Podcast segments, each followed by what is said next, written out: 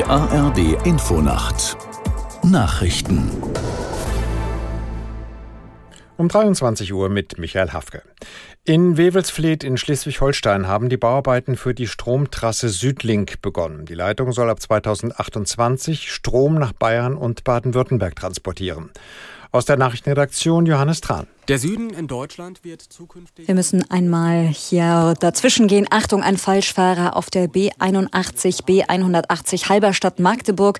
Zwischen Egeln und Egeln Nord, da kommt Ihnen ein Falschfahrer entgegen. Fahren Sie äußerst rechts und überholen Sie nicht.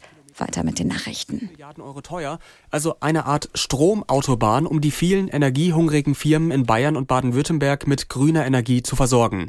Eigentlich sollte die Leitung schon fertig sein, aber der Bau verzögerte sich immer wieder. Es gab Proteste von Bauern und Naturschützern, die befürchteten zum Beispiel, die Kabel könnten Schäden im Boden anrichten. Bei schweren Überschwemmungen in Libyen sind nach Behördenangaben vermutlich tausende Menschen ums Leben gekommen. Bisher sind offiziell mindestens 150 Tote bestätigt. Betroffen ist vor allem der Nordosten des Landes.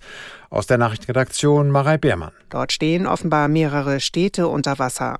Die Rettungsarbeiten sind kompliziert, weil es in dem Bürgerkriegsland kaum funktionierende Strukturen gibt. Am Sonntag waren Ausläufer des Sturmtiefs Daniel über das Land hinweggezogen, das vorher schon in Griechenland und der Türkei Türkei schwere Schäden angerichtet hatte. In Marokko schwindet unterdessen nach dem schweren Erdbeben die Hoffnung, noch Überlebende zu finden. In den schwer zugänglichen Gebieten läuft die Suche nach Vermissten weiter. Nach Angaben der Regierung wurden bis zum Abend mindestens 2862 Tote gezählt. Nordkoreas Machthaber Kim Jong-un ist auf dem Weg nach Russland. Nach Informationen aus Südkorea fährt er in seinem gepanzerten Regierungszug Richtung Grenze. Mittlerweile hat auch der Kreml ein geplantes Treffen mit Staatschef Putin bestätigt. Zeit und Ort sind noch offen. Die USA vermuten, dass Russland Waffen und Munition aus Nordkorea kaufen will für den Einsatz in der Ukraine.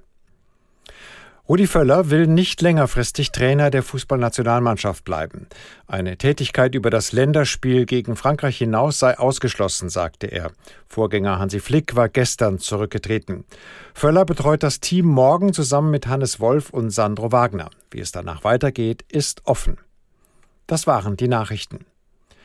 Das Wetter in Deutschland. Nachts ist es im Westen stark bewölkt, dazu teils gewittrige Schauer, sonst locker bewölkt mit stellenweisem Nebel bei Tiefstwerten von 19 bis 12 Grad.